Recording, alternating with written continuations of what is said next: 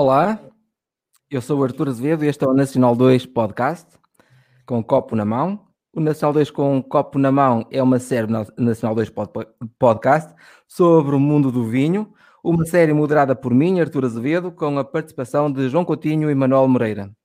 Este é o segundo episódio e vamos provar o novo Faunos Petnat, eh, a edição de 2020 da Afros. Vamos saber um pouco mais sobre espumantes, sobre Petnat, sobre a Adega Afros, sobre o seu fundador Vasco Croft e sobre vinhos de agricultura biodinâmica. Uh, antes de mais, quero agradecer o feedback que recebemos para o primeiro episódio. Foi extremamente motivador e estamos muito, muito animados para os próximos podcasts. Olá, João. Olá, Manuel. Olá, Arthur. Tudo bem? Abriram a vossa garrafa? Olá, Manuel. Olá, Arthur. Olá, João. Não, se já abrimos? Sim. Não, não, tá não, aqui. mas posso, posso já proceder a esse, esse, esse momento. Antes de arrancarem, temperaturas, como é que está a vossa garrafinha? Andaram aí com o termómetro? Pá, não, sei, posso meter aqui na cabeça a ver como é que está, não faço ideia, está fresquinha. Você está, está muito fresquinha. Eu, eu, eu posso experimentar. Ah, então, então, força, então diga-nos qual é a temperatura que está não, o seu, Manuel. Olha, vou aproveitar para abrir. Ok, eu também posso abrir a minha, certo? Uh, tendo em conta que isto poderá estar a, aqui ao. Bom, já que falam nisso, qual é a técnica. João, João, espera, espera. Manuel, qual é a técnica para abrir este vedante? Este vedante pode usar a mesma técnica que usam para abrir uma, uma cerveja. Okay. Isto, este, com esta cápsula. Uh, pode ser o, saque, o, o saca-rolhas tradicional tem também na parte de trás um, digamos, um ganchinho, exatamente, um, um, um, ângulo que permite fazer esse tipo de uh, abertura, como se, uh, tirar esse tipo de, esse tipo de vedante. Ou seja, nitidamente o meu abre cápsulas demonstra que eu sou um, um, consumidor de cerveja e não propriamente de vinho, porque isto é mesmo um abre cápsulas tradicional, não é uma, um, um saca-rolhas com essa opção, certo? Eu, eu, por acaso, também tenho vários uh, abre-cápsulas desse género, porque, uh, só que eu não sei onde eles se encontram, então uh, usei uma das múltiplas funcionalidades do saca-rolhas mais tradicional. Ok, esta deu luta, mas está aberta. Aqui está. Alguém está bloqueado? Olha. João, estás bloqueado? Ah, ok. Ok. Está. Olha. O meu espumante está a 10 graus uh, Celsius. Ok, ah. perfeito. O que para mim é ótimo, porque eu não. Uh, embora este, este é, um espumante, é um produto que pode ser bebido perfeitamente entre os 8 e os 10 graus Celsius, 10 para mim está, está ótimo. Temos a nossa bolhinha. Este é o nosso primeiro. Ai não, no último episódio já houve um espumante. Eu ia dizer que era o nosso uhum. primeiro. Oh, Oh, Manuel, o que é isto de petnat? É um espumante?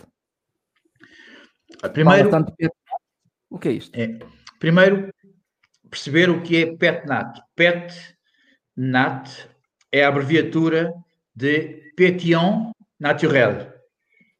Okay? É uma palavra francesa que significa espumoso ou algo que tem espuma, que é pétillant. Ok? Uh, os franceses têm vários tipos: uh, Pétien, Mousseau, Crémeau, uh, Cramin. Uh, ou seja, e o, Pétien natural significa que é um, um, produto que tem uma produção de, de gás, Pétien, de forma natural. E porquê de forma natural? Porque usa um, um método o mais próximo possível do, do vinho, vamos chamar de vinificação natural, ou seja, porque o espumante, só para dar uma ideia, o espumante, como nós conhecemos, é o champanhe. Uh, champanhe só pode ser chamar champanhe ou vinho uh, espumoso, vamos chamar assim, da região de Champagne em França. Uhum.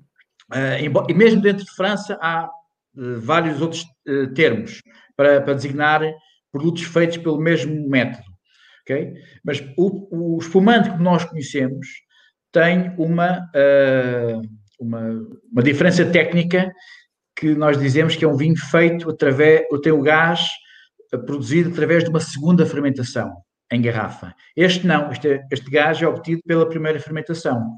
Desde logo, é interessante explicar uma coisa que é básica no mundo do vinho, para percebermos um pouco a razão de ser, ou como é que surge o pétillant, ou seja, o gás no vinho. O, o sumo de uva, que é o mosto, quando pegamos nas uvas, esmagamos, fica um sumo, chama-se mosto, ainda não é vinho. Vinho, tecnicamente e por lei, terá que ter, se não me engano, 7,5% a 8% de álcool. Não sei se vou cometer um, uma declaração técnica ligeiramente errónea, mas eh, tem que ter já uh, um certo uh, teor alcoólico para ser denominado como vinho. Okay? Mas o, esse sumo, mosto, tem açúcar, que é, uma, é, é esmagamento da, da fruta, da, da, neste caso da uva, uh, e esse uh, açúcar, em todos os componentes, mas vamos só termos aqui no açúcar, uh, ao fermentar, ou seja, submetido à ação das leveduras que consomem esse açúcar, transformam-no em álcool e uma reação que acontece ao mesmo tempo é a produção de dióxido de carbono. Por isso, é o, gás.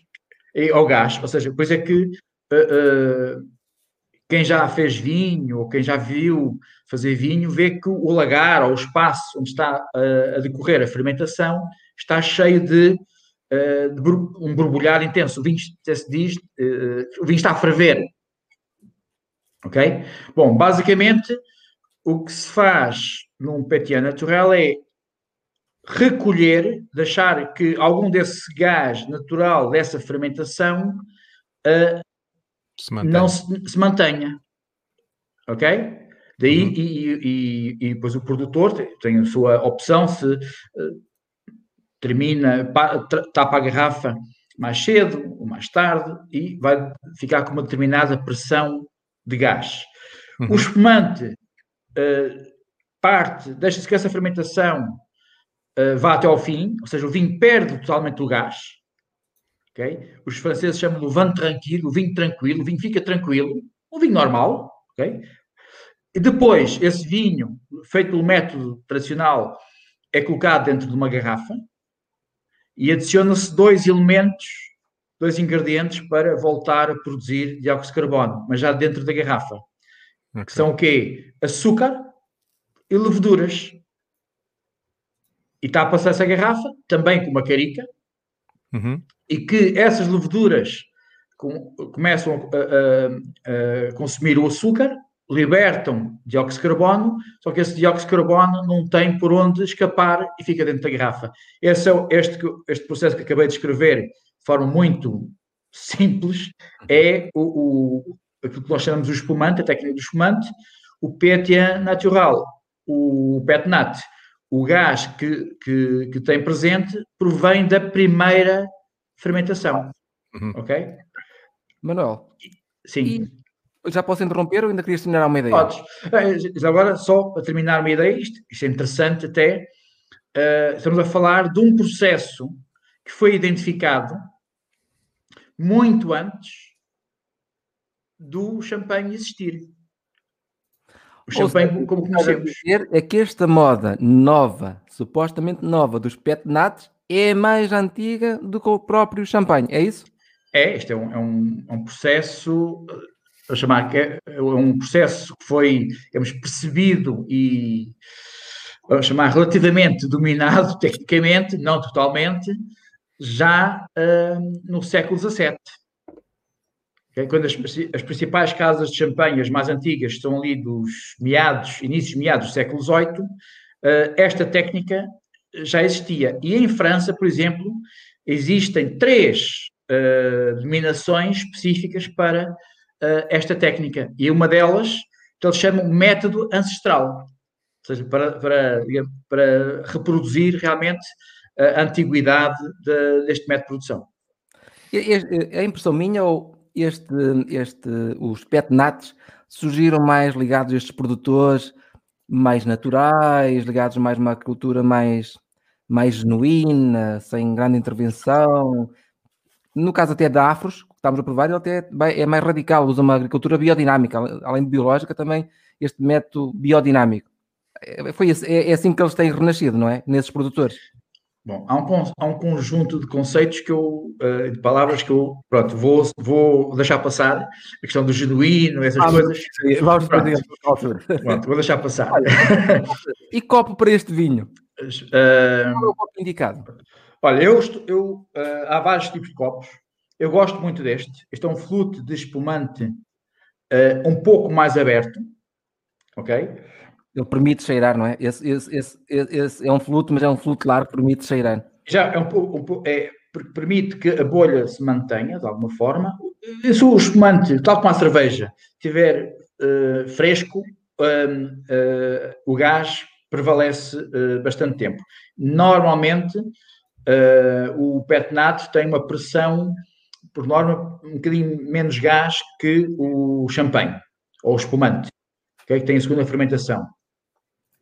Eu também gosto muito deste copo, que é o clássico de espumante, mas sobretudo uso para aqueles momentos em que estou no convívio, estou mais interessado na conversa e na ação social que estiver a decorrer do que uh, prestar muita atenção ao produto. Claro. E, uh, e, e eu, eu, tomo com, uh, através daquele copo com alguma informalidade, porque ele mantém uma temperatura um bocadinho mais tempo, Matei-me também o gás um bocadinho mais tempo e uh, pronto, e é, é, fácil manuseio.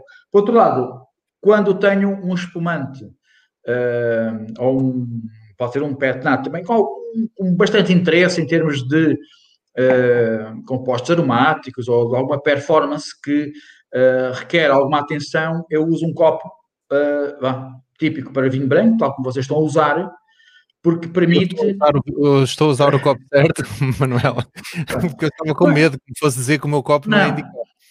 Eu, sou, eu estou aqui a falar de três tipos de copos, que são todos indicados e, sobretudo, são, hoje em dia há um grande refinamento a nível do uso dos copos.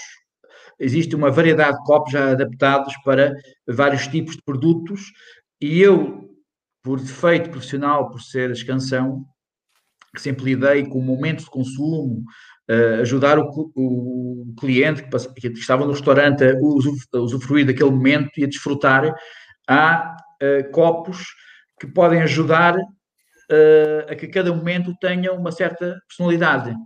Uhum. Ok? Por isso é que eu referi, este copo é o, é o meio termo, que é uhum. aquele copo que me permite uh, desfrutar do, do aroma, mostra-me algum corpo do vinho. O outro é um mais fechado, permite-me, sobretudo, estar em momentos de descontração, onde o vinho está ali a acompanhar o momento.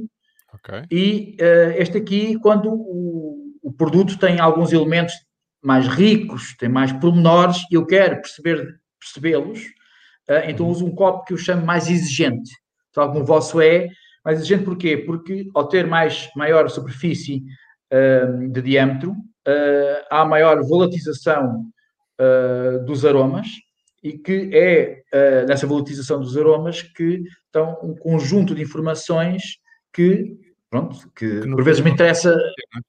Exatamente. Ok. Ok, vamos então a este vinho que hoje trazemos. É um vinho de uma variedade de uva. Olha, não me esqueci da palavra, viste, Manuel? Eu sabia casta, sabia uva, variedade. De uma variedade de uva que tivemos no último episódio, no vinho do João. Que é, o, o, vinho do João era um blend de Alvarinho e Loureiro. Alvarinho e Loureiro. Aqui não, aqui temos um Loureiro. Um Loureiro da região dos vinhos verdes, mas do, do, do Lima. O, é, é um vinho monocasta, só, só de Loureiro. É produzido pela Afros Wine, que tem, que tem vinhas em Arcos Alves e em, e em Ponte Lima. E... Daqui a pouco temos uma surpresa, mas diz-nos, eh, Manuel, o que é que o que é que tens assim a dizer um bocadinho sobre este vinho? Já vamos, daqui a pouco já vamos também ao, ao sabor, uh, à maneira como harmonizamos, mas queres dizer alguma coisa sobre este vinho antes de arrancarmos para aí? Bom, é, é, o Loureiro, se eu sou, é, como falei no episódio passado, o Loureiro hoje é a casta branca mais plantada uh, na região dos vinhos verdes. E, mas o seu solar de eleição uh, tradicional é esta sub-região do, do Lima. Uh, compreende um pouco Ponta Barcas, Valdevez, Ponte Lima.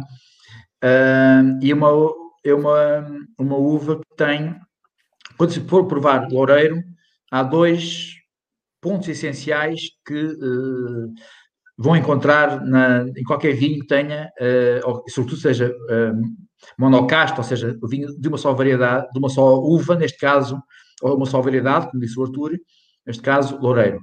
O Loureiro normalmente é uma uva com uma boa intensidade aromática e outra grande particularidade é uma uva com uma uh, belíssima acidez natural uh, que confere aquela sensação que chamamos uh, frescura. Okay? Depois, este é um vinho muito jovem, é da Vindima 2020, a última que, que, terminou, ou seja, um vinho quase, um, quase um vinho do ano. e, por norma, também depende da data da vindima e um pouco das condições do, do ano ou aquilo que o produtor um, pretende. Uh, este é um vinho que, e isto é muito típico, é, é ótimo para este tipo de produto, que é, uh, é um produto com relativamente baixo teor alcoólico, 11% de teor alcoólico, que se queremos um produto como um espumante ou um pet nat que seja refrescante, seja jovial, seja divertido, uh, também não convém que seja um produto que tenha um teor alcoólico muito elevado. Aqui, então perde, perde essa função. Aqui valorizamos essa frescura, essa, essa fruta, não é? Esse... Sim, a ideia é aqui valorizar um pouco esse lado refrescante que o vinho tem. Uh, os vinhos, tirando um vinho de, do, deste produtor, do Afros, que para mim é o único vinho que tem assim, um lado mais exuberante da, do Loureiro, uh, que realmente faz jus àquela, uh, digamos, um, uma, um atributo que é típico do Loureiro, que é uma grande intensidade aromática, a maioria deles tem alguma sobriedade, não são tão exuberantes. E, e este é, é, é, é, o caso. Não é um vinho que tem aqueles compostos aromáticos muito intensos, é intenso, mas num plano moderado. Isto pode ser interessante uh, para dominar isto ou começar a, controlar uh, ou nivelar níveis de intensidade é pensar um vinho que é muito exuberante, outro que é médio e outro que é pouco. Uh, uh, nor, a maioria das castas em Portugal, maioria, são médio para menos. Seja, não são muito exuberantes. Temos o loureiro, que é, pode ser médio mais, temos o moscatel, que é uma uva das mais aromáticas que existe a nível mundial, uh, e dependendo uh, de uma outra, uh, de uma outra temos uh, Fernão Pires, por exemplo, que pode ser muito aromático também. mas a maioria das castas portuguesas não são muito exuberantes. Okay? E este é um loureiro que eu digo sóbrio, contido, tem, tem, tem os aromas de intensidade média, muito fresco, como este produto tem que ser. Um, e realmente é na boca que ele é leve, refrescante, a bolha é muito fina na boca. Se puserem ao pôr o vinho na boca, ele tem uma cremosidade, nós chamamos uma mousse, uh, que é, um, é, é, significa que há aqui um perfeito domínio técnico da maneira de fazer o vinho. Olha, que estás a falar da parte técnica e é, é, curioso, porque temos um comentário aqui do Humberto Ferreira que diz que o Tiago Sampaio, da Folias de Baco, é um dos grandes impulsionadores em Portugal com os seus uivo. E tenho uma coisa a acrescentar ao Humberto Ferreira, é que eu tenho quase certeza, e daqui a pouco vamos confirmar, é que o Tiago Sampaio também é um enólogo consultor da Afros e deste vinho. Uh, se me dão licença, hoje também temos uma surpresa. Nós vamos deixar entrar, e quase que merecia uma salva de palmas, porque tem, é com muito prazer que recebemos aqui no Nacional 2 Podcast o, o responsável, o fundador pela Afroswine. Trata-se de Vasco Croft. Vamos dar um olá ao Vasco Olá Vasco, bem-vindo ao Nacional 2 com copo na mão.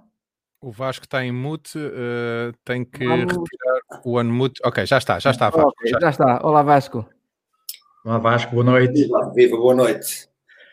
Isto é, é, é impressionante uh, tenho a sensação onde, onde houverem duas ou três pessoas uh, a provar vinhos e a, e, a, e, a, e a conversar, o Manuel Moreira está lá.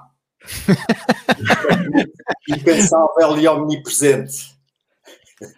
E muito bem. E, e, sobretudo com um copo na mão. Sempre.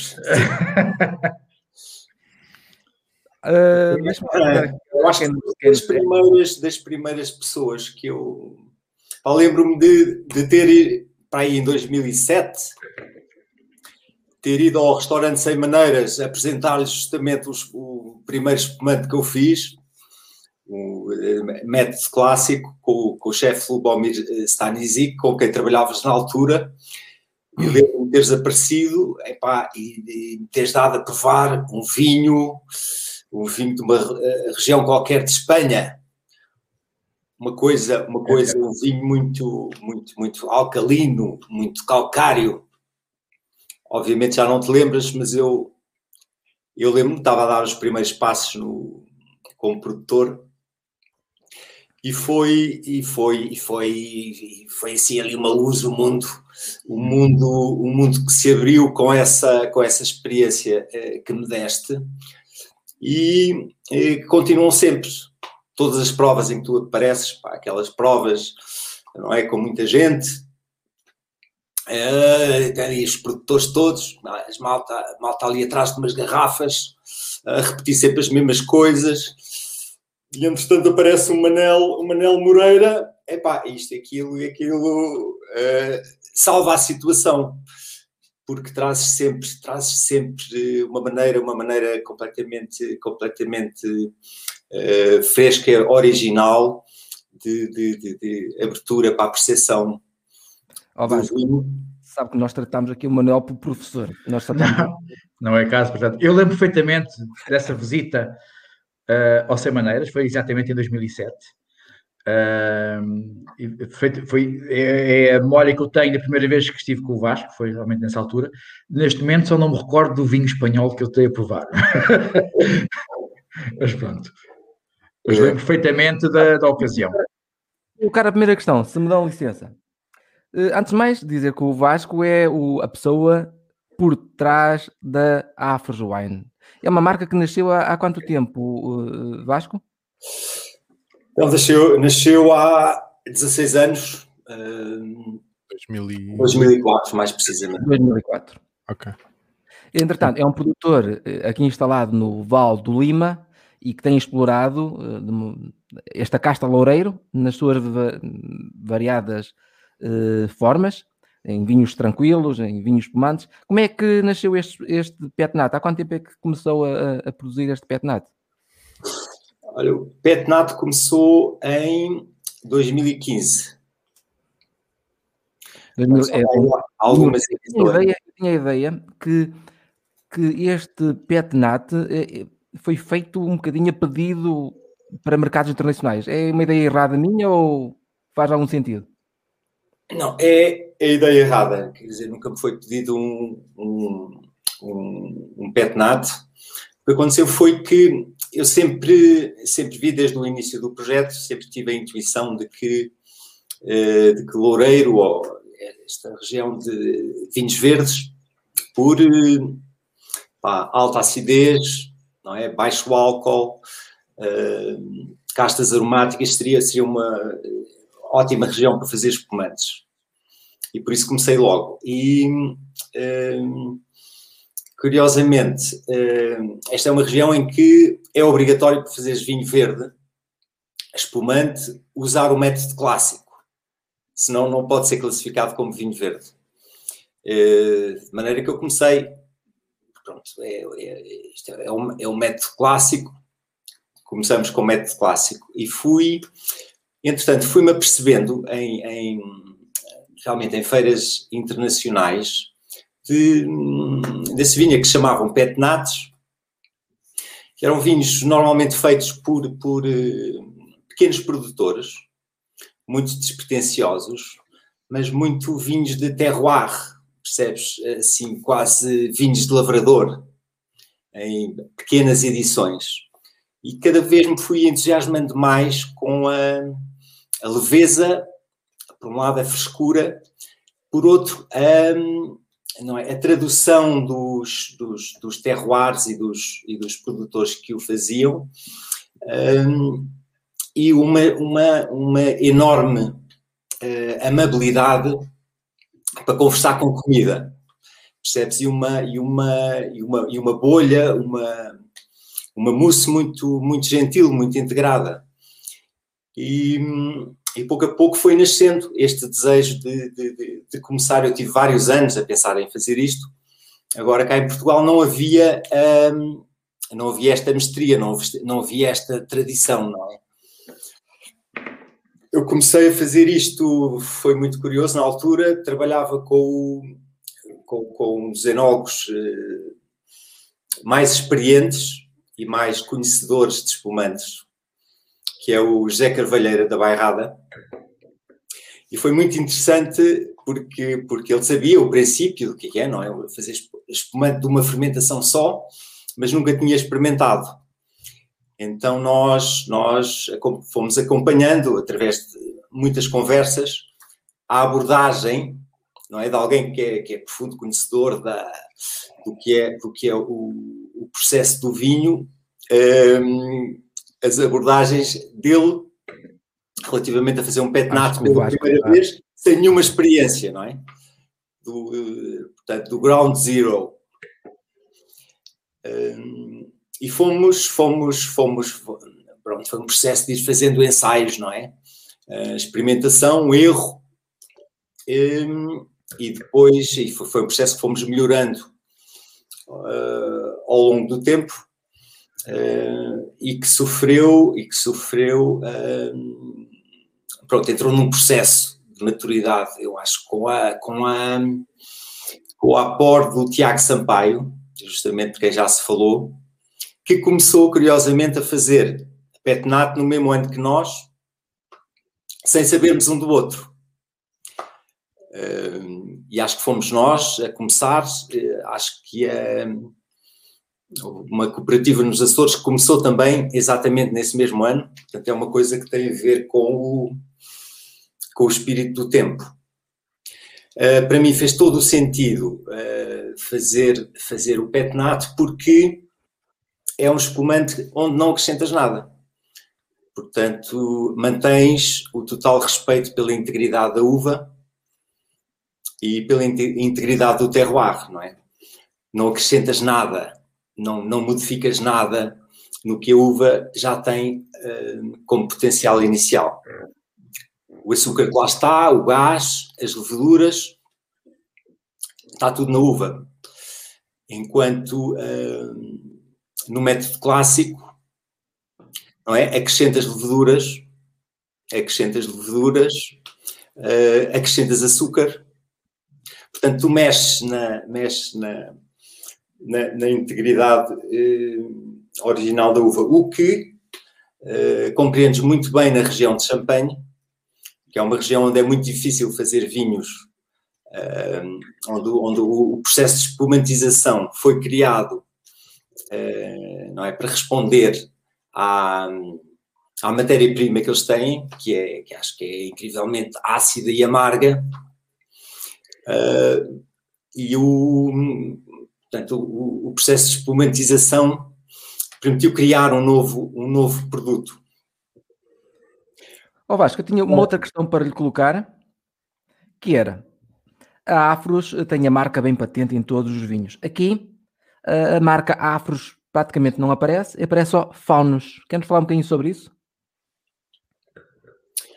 Olha, a Faunus uh, apareceu numa altura em que portanto, a gama clássica dos vinhos, uh, tanto uh, vários perfis de loureiro como vários perfis de, de, de, vinhão estavam, estavam estabelecidos e resolvemos entrar numa nova onda de, de vinhos mais radicalmente artesanais. Surgiu inicialmente a ideia desta marca com os vinhos de ânfora, não é? Começámos a fazer também em, 2000 e, em 2015, em que são, que são, que são vinhos de uh, longo tempo de maceração e onde não fazemos ou não usamos nenhum tipo de equipamento elétrico. Portanto, não há, eh, não há bombas elétricas, não há filtração, eh, as uvas são desengaçadas à mão e, e foi criada, foi criada esta nova marca e, e também a imagem, não é de rótulo e garrafa, para diferenciar que, ok, é a mesma é, é o mesmo, é, é, vem do mesmo lugar, mas o estilo é diferente. Um, e o Petnat, para diferenciar da linha clássica de espumantes que nós temos, porque este é um espumante sem dúvida mais, mais, mais uh, artesanal uh, em, todo, em, todo, em todo o processo, não é? E mais delicado. Portanto, achámos que fazia sentido uh, ter tanto o Petnat como os vinhos de ânfora debaixo desta, desta nova marca. Agora, antes de ir ao Manuel Moreira, eu vou ali ao João Coutinho. Uhum. O Vasco, o Vasco disse-me que este vinho nasceu em 2015 e eu tenho uma curiosidade aqui para partilhar. É que o João Coutinho conhece todas as colheitas deste vinho. À, Ele custa, está... à custa do Arthur Azevedo. Mas ele conhece as colheitas todas, só não conhecia este, como nós também não conhecíamos. Essa era difícil conhecer se não fosse agora, não é? Eh, mas de facto. É... Mas é, o, o, e de todos, o, se calhar o mais fã deste vinho é o João, porque ele gosta realmente deste vinho, verdade, João? Não sou só eu, porque aqui em casa tem que haver duas pessoas a gostar. Uh, e eu acho que quem está aqui ao meu lado gosta mais do que eu. Uh, e, e, normalmente é, é, é, ela que avalia mais as coisas, no sentido de ser um, um vinho que efetivamente lhe cai bem. Uh, e este sempre foi um vinho que lhe caiu bem. Uh, e eu que gosto de um vinho mais gasificado, este aqui, de facto, e como me foi vendido pelo Arthur, de forma de um, de um, de um produto extremamente natural ou extremamente. Uh, não sei como é que, qual é o termo que nós, que nós devemos usar aqui, vinho mais biológico, sempre me agradou bastante. e nesse sentido, eu acho que eu não faço a mínima ideia quantas garrafas já, já comprei deste Faunos, mas de facto acho que os devo ter bebido todo desde o início. Uh, acho, acho um vinho fantástico e acho que costumo ter sempre aqui uma garrafa, não tinha, portanto está aqui uh, pronta para, para ser devorada até o fim. Não vou fazer aquilo que nós dissemos no Nacional 2, que era beber a garrafa toda rajada durante o episódio, mas acho que não vai durar muito mais do que isso. Agora vamos a uma pergunta para o Manuel. Manuel, Agora, as perguntas sérias, já valer, tem que ser para o uhum. Manuel. A que é que sabe este vinho? Antes de lá ir, eu gostava só de uh, complementar algo muito interessante que o Vasco disse, que é uh, o pessoal de champanhe, hoje há uma... O Petnat uh, veio também, vamos já, sensibilizar e tem aparecido no, nos últimos anos uma revolução, uma discussão na região de Champagne precisamente eh, os pequenos, eh, a chamar, in, produtores independentes versus as grandes casas, grandes maisons, como eles falam lá. Que, eh, e precisamente porque realmente no, nas, tradicionalmente o, o, champanhe tem, pelo método clássico, tem uma forte intervenção a nível, a partir da segunda fermentação em garrafa, e depois outro passo mais à frente, que é o chamado uh, licor de expedição, mas isso depois fica para outro episódio, uh, onde, digamos, há uma. fica longe, bastante longe do que é o ponto de partida em termos de, do vinho.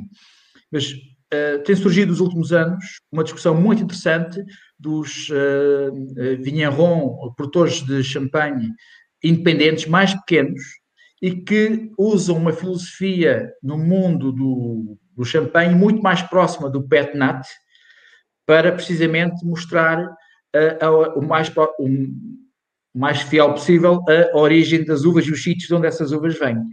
Quando, por exemplo, uma, vou dar aqui um exemplo, o Chandon normal, que toda a gente conhece, uh, é um blend de 70, 80 vinhos, ok? E misturam vinhos de mais jovens com vinhos mais reserva, assim para aquilo ficar sempre muito homogéneo, como um JB, como um, um ou seja, para, para, para, em, qual momento, em qualquer momento que se beba uh, uma Chandon, ele tem que estar sempre igual, ok?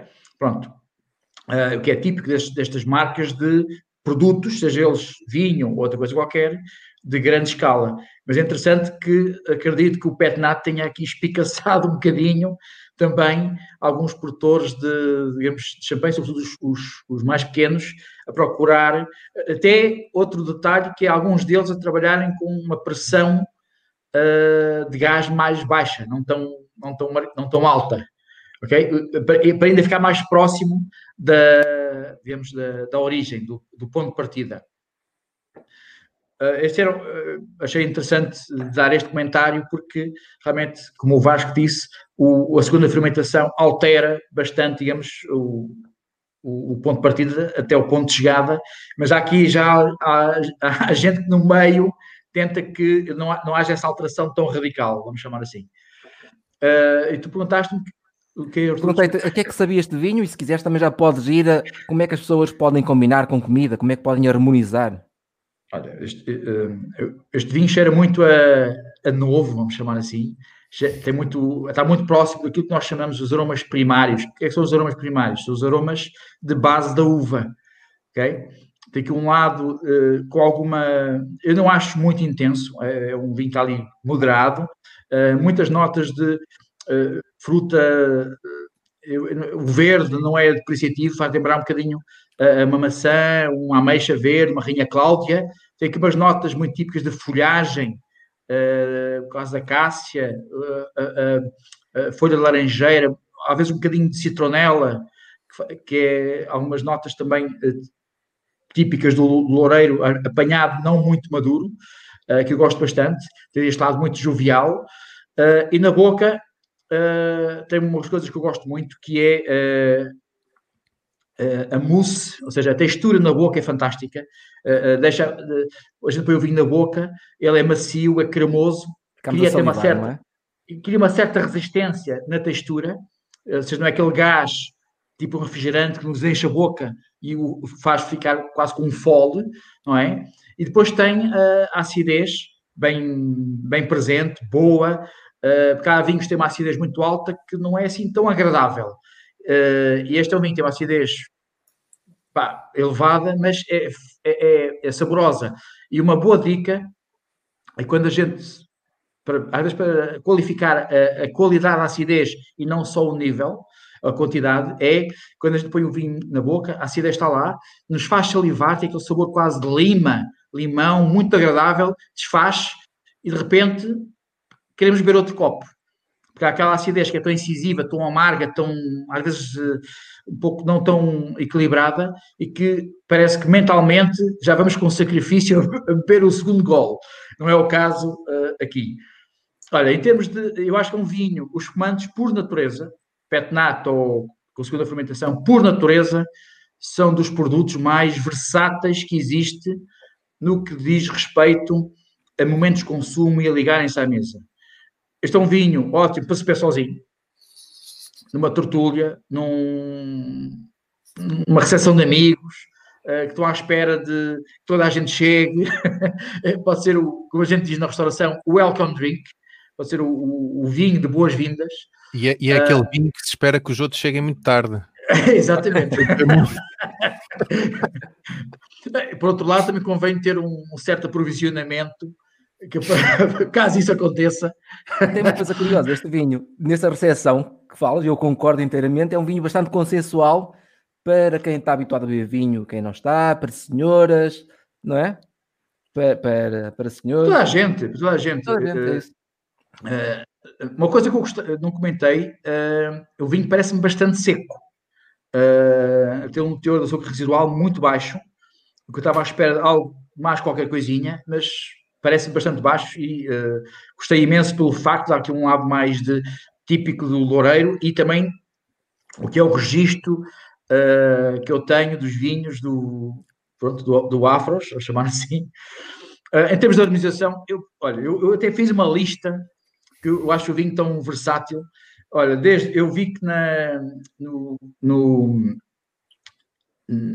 no site do Arthur está lá sushi, sashimi, essas coisas todas, uh, como ponto de base. Mas eu, eu vi coisas muito mais, uh, chamar mais easy, daquelas que se pode fazer em casa. Estou-me a lembrar de uma, uma muito portuguesa e salada de polvo. Até se pode pôr um bocadinho daquela eh, aquela massa de pimentão que funciona perfeitamente, porque, por exemplo, o polvo cozido no ponto, às vezes com um pouquinho de cebola, ou, ou um toquezinho de grão, ou assim, tem um lado crocante e refrescante, um bom um vinagre de vinho verde, por exemplo, uh, que uh, até brinca com esta textura também ligeiramente crocante uh, do, e, do, do, vinho, em termos do, do gás e, e, da acidez.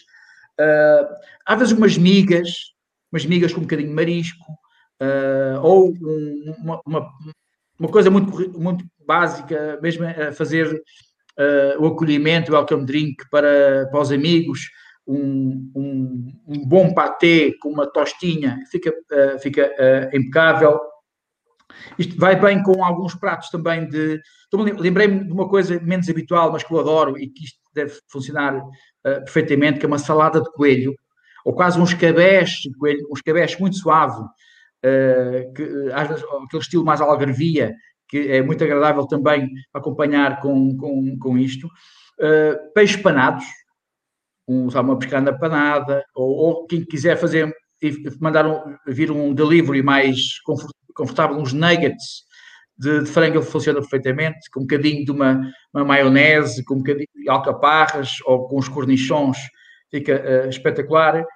Uh, um entrecosto na brasa, aqueles entrecostos cortados fininhos na grelha, uh, ali com aquela gordurinha do, do tocinho a crepitar uh, e que apela ali um bocadinho, fica ótimo com este, porque ele tem a veluidade, tem, tem o gás e tem uh, uma boa acidez. O espumante tem esta versatilidade. Porquê? Porque tão depressa uh, se liga com o lado fresco, por exemplo, uma maresia de, um, uma ostra, que é, é, um sabor potente, ok? Tão depressa pode equilibrar e uh, dar um bocadinho de balanço a um prato que tenha um bocadinho mais de gordura ok? Ou seja, é um, é um produto bastante uh, uh, versátil. Lembrei-me também de uma, uma coisa também bastante informal, um kebab, uma espetada de carnes com frutas, ou com pimentos, ou com um bocadinho de ananás, o que quer que se coloque. Uh, uma salada, uma coisa mais vegetariana, tipo uma salada de quinoa, com não, espargos, não, com não ovo. Por exemplo, o, João, o João estava à espera dessas dicas vegetarianas. Não, okay. há, não, há imensas. Uh, uh, aliás, ah, provavelmente, não? Sim, uh, podes fazer até uma pizza vegetariana. Uh, sim, perfeito. Ok? Com. com pode ser, podes pôr um pouco de mussarela, podes pôr um, um, um seitan, um, um carambolzinho de, de alguns legumes, por exemplo uh, ou seja, é muito é, mostrar que é. é, é Eu acho que estamos velocidades. Quanto a comida, estamos esclarecidos. Ou seja, dá com tudo, de facto, não é? Não, com tudo não, não dá. Se puder aqui um estufado, uma coisa uh, com muito molho, uma coisa potente, pá, não vai lá. Se puder aqui um chuletón, ou um, um costeletão, ou carne maturada, até pode ser uma, uma peça uh, carne maturada cortada fininha, como se fosse um, um sashimi, uh, até, até podia ser, porque uma, um, essas carnes têm um, uma grande suculência na boca, a gente põe na boca aquilo produz saliva, muita força, sabor, e o vinho tem alguma delicadeza, e se calhar podia-se perder. Mas se calhar, se cortarmos em cubinhos ou pedaços mais pequeninos, já conseguimos apanhar uma melhor relação entre o, prato e a iguaria e, os, e, o, e o produto, e o pet eu, nós estamos aqui deliciados de te ouvir, ainda que parte dessas comidas eu gosto mais de ver os outros comer, mas, mas hoje fizemos verdadeira prova. No primeiro episódio a gente cortou um bocadinho, mas desta vez disse, dissemos algo que sabia e o que é que as pessoas podiam fazer com o vinho. Vasco, partilha das opiniões aqui do Manuel que este vinho vai bem com estas comidas todas? Ah, sim, sim, sim. Uh, há, uma, há uma coisa que é. Um, o Manel só falou em Loureiro. Este vinho é feito com 70% Loureiro, 30% de Arinto. Ok, ok. Aí, tinhas falado aí no, em maçãs verdes e, e lima, eu acho que esse, essas notas, se calhar, vêm do lado do. Do Arinto. Que é uma das castas eh, melhoradoras, não é? Para, para muitos vinhos eh, em todo o país, na região do vinho verde. Uma combinação típica é loureiro, eh, trajadura, arinto. Eu achei que para, para, para fazer espumante, arinto era, era, era, era o que se precisava, não tanta coisa não é? mais texturosa e gordurosa do, do da, da, trajadura. Uhum. Estas notas de estas notas de lima e é, e é uma casta fantástica para, para espumante. Eh, que eu plantei, que eu plantei justamente para fazer, para fazer Vasco, obrigado por, hum, por, por, por esta presença eu não, eu não, sei se vai já despachar. Queres dizer uma coisa? Eu não, sei se a pergunta é mais. Eu sou aquele que faz as perguntas de, de quem não percebe muito destas coisas. Mas se calhar é uma pergunta que, que tem lógica.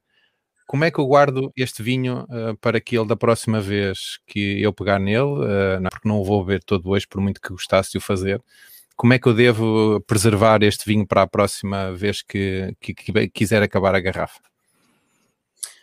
Olha, se não demorares muito, já me aconteceu muitas vezes deixar este vinho de um dia para o outro e estar, e estar uh, com gás perfeitamente epá, ótimo para, para o se o beberes amanhã, não é?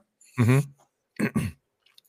Ou seja, mas, mas, mas guardá-lo com uma com, com daquelas uh, rolhas, uh, não sei se chamam assim, se é herméticas, aquelas que tiram o ar da garrafa ou pura e simplesmente meter a garrafa no frigorífico? Qual é a forma que. Epá, às vezes ponho no frigorífico tapado com aquilo que tiver à mão. Se tiveres essas rolhas, uhum. funciona. Não, não, deteriora, não deteriora o o vinho, certo? Aqui o Caneco está a perguntar uma coisa que, que eu sou da zona da Bairrada e que lá sempre me disseram: é pá, uma colherzinha de, ou um garfo ou uma colher em cima da, da, da, da, da parte de cima que é suficiente para o gás não sair. Isso é verdade ou, ou é mentira? não sei. Não, do meu, do meu conhecimento não é. Porque, Mas na Bairrada é isso que se vende. Sim, está bem. Sabes que o mundo do vinho é, é um mundo muito fértil em, em, em, em mitos, diz que disse, e essas coisas, na, às vezes na, na conservação. Olha, eu, eu como sugestão uh, propunha uh, duas, duas ou três soluções. Uma, é, realmente, é, é fundamental. Eu estou como o Vasco, o, o gás, ao pôr o, gás, o vinho na boca, ele tem um gás tão compacto, tão delicado, que claramente num dia ou dois, ele, no frio, sempre no frio, pelo manter este lado, eh, para se manter integrado, eh, ele vai, vai, vai se preservar, não vai desaparecer.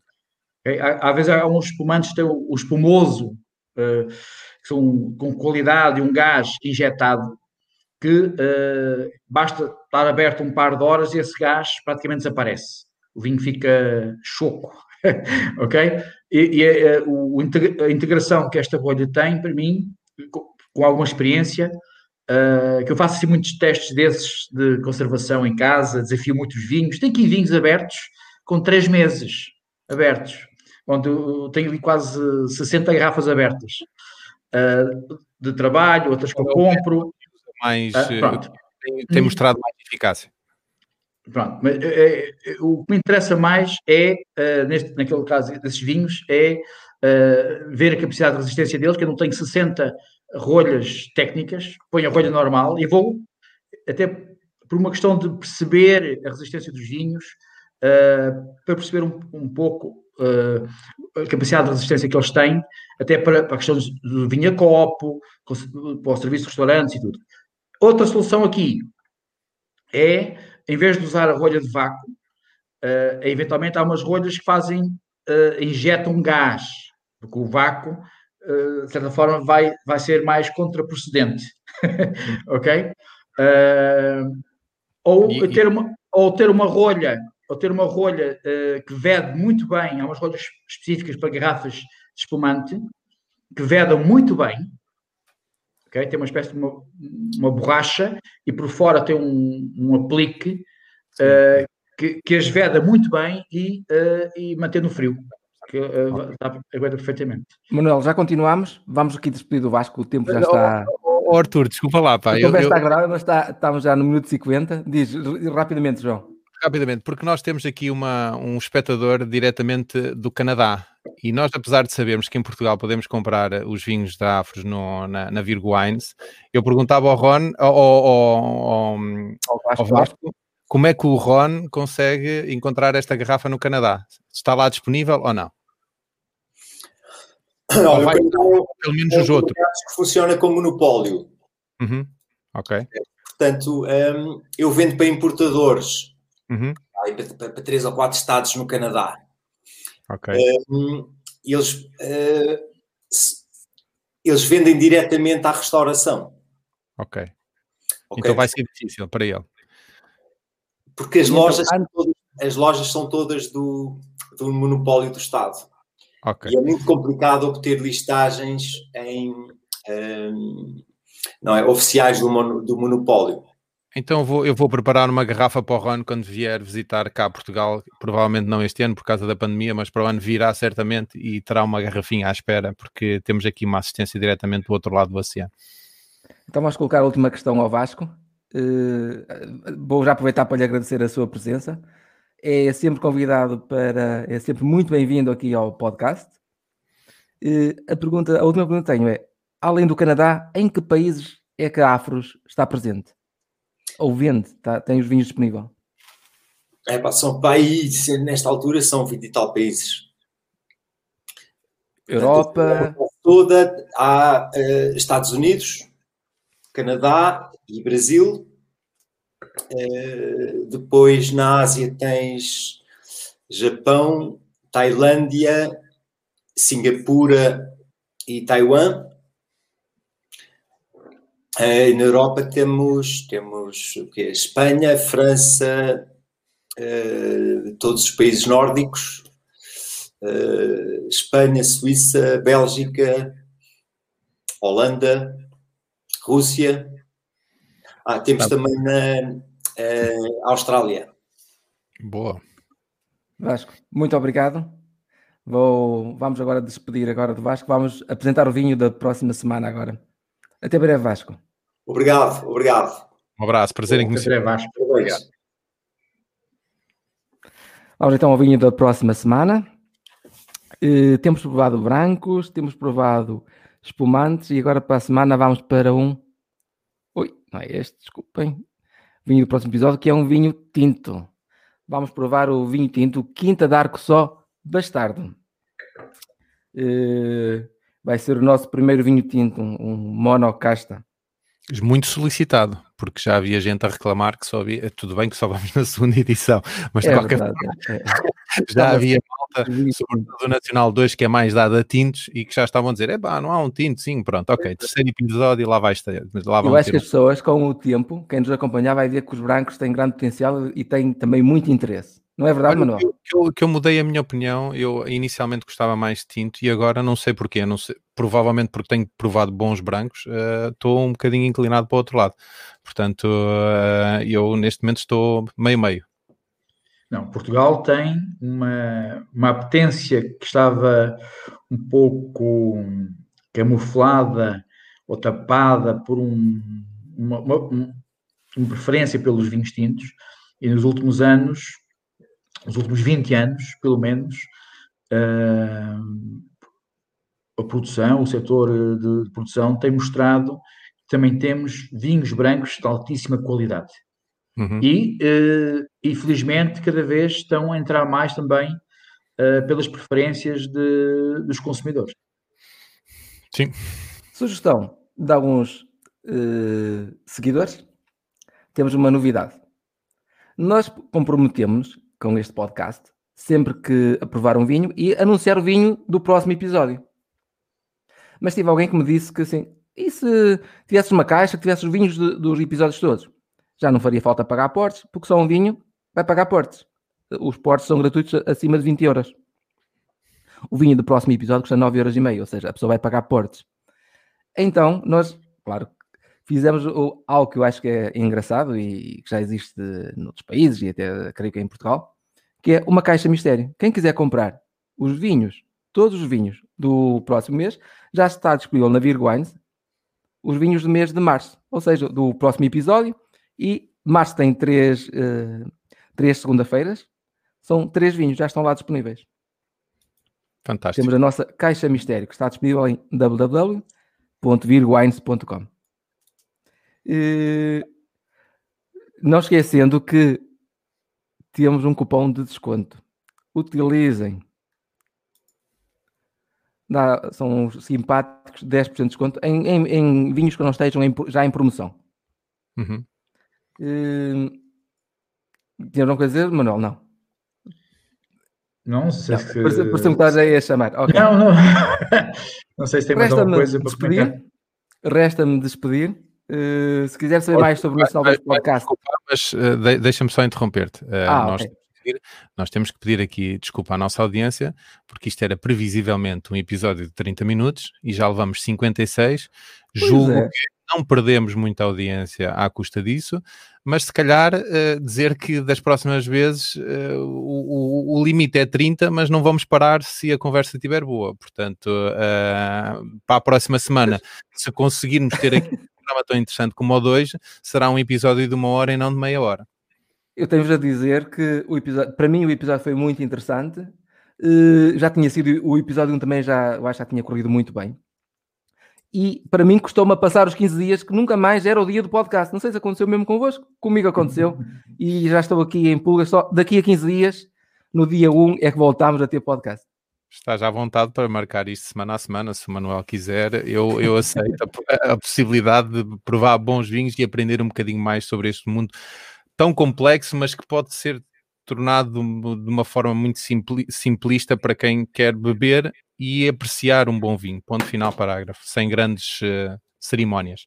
E agora mesmo, se quiser saber mais sobre o Nacional 2 Podcast, aconselho-vos a visitar o site nacional2podcast.pt, onde poderão encontrar mais informação sobre cada episódio, incluindo as várias notas, referências que fazemos durante a conversa. Ah, partilha com os vossos amigos. Muito obrigado e até dia 1 de março. Até dia 1 de março. Até um grande abraço. Um grande abraço a todos. Um abraço.